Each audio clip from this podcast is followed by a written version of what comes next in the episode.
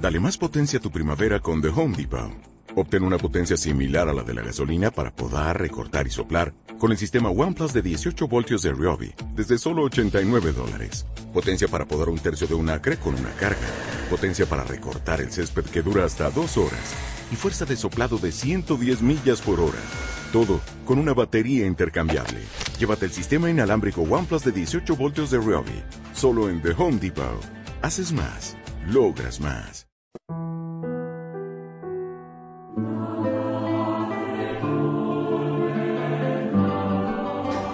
En aquel tiempo dijo Pedro a Jesús, nosotros lo hemos dejado todo y te hemos seguido. ¿Qué nos va a tocar?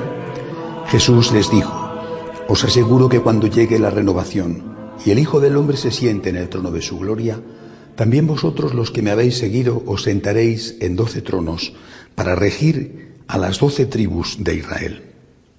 El que por mí deja casa, hermanas o hermanos, padre o madre, mujer, hijos o tierras, recibirá cien veces más y heredará la vida eterna. Palabra del Señor. Hoy celebramos la memoria de San Benito, uno de los patronos de Europa. San Benito Abad, eh, las lecturas son las lecturas propias del día de San Benito. esta fiesta de San Benito eh, es por lo menos para los europeos, y yo creo que eh, como consecuencia para toda la civilización occidental, extraordinariamente importante. San Benito resume, y estamos hablando del origen de Europa, el siglo VI, en torno al año 500, San Benito resume lo que va a ser el genio europeo. Eh, por supuesto que él no nace de la nada, es hijo de una familia patricia romana, de lo que queda del imperio romano después de destruido, los, señores feudales que empiezan entonces a, surgir. Eh, por tanto, una familia acaudalada, recibió una magnífica educación, su familia profundamente católica, y él se quiere dedicar por completo al Señor. Pero resume, como digo, todo lo que había y da lugar a algo nuevo.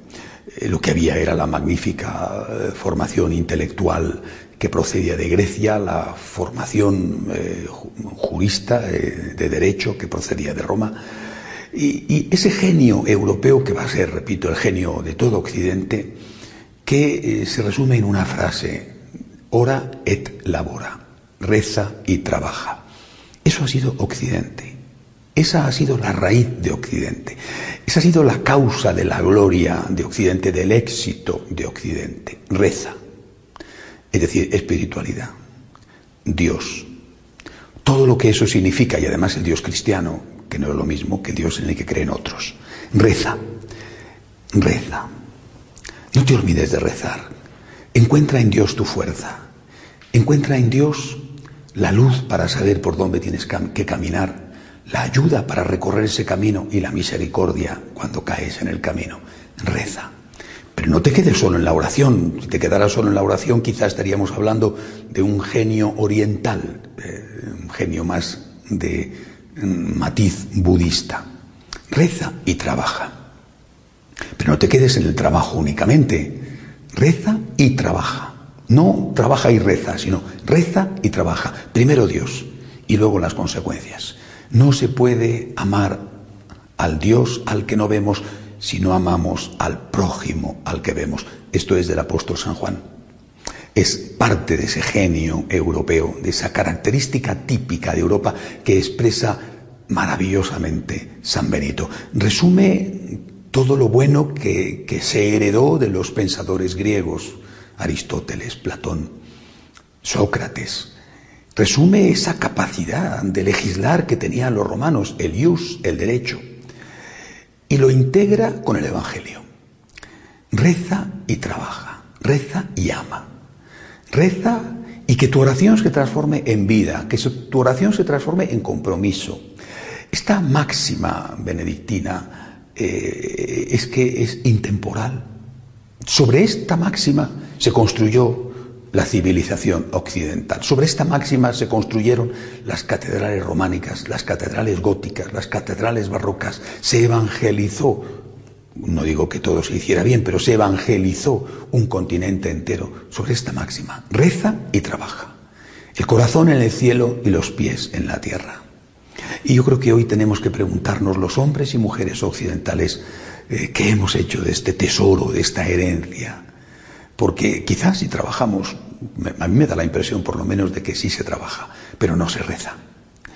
Y no se tiene la motivación que hay que tener, es decir, el trabajo se convierte muchas veces en una adicción o se convierte en un medio fastidioso con frecuencia para conseguir simplemente unos fines, ganar dinero y pasarlo bien. Cuando el trabajo, en cambio, es una forma maravillosa de transformar la realidad y también, por supuesto, de sobrevivir, de ayudar a la familia y de ayudar al prójimo. Reza y trabaja.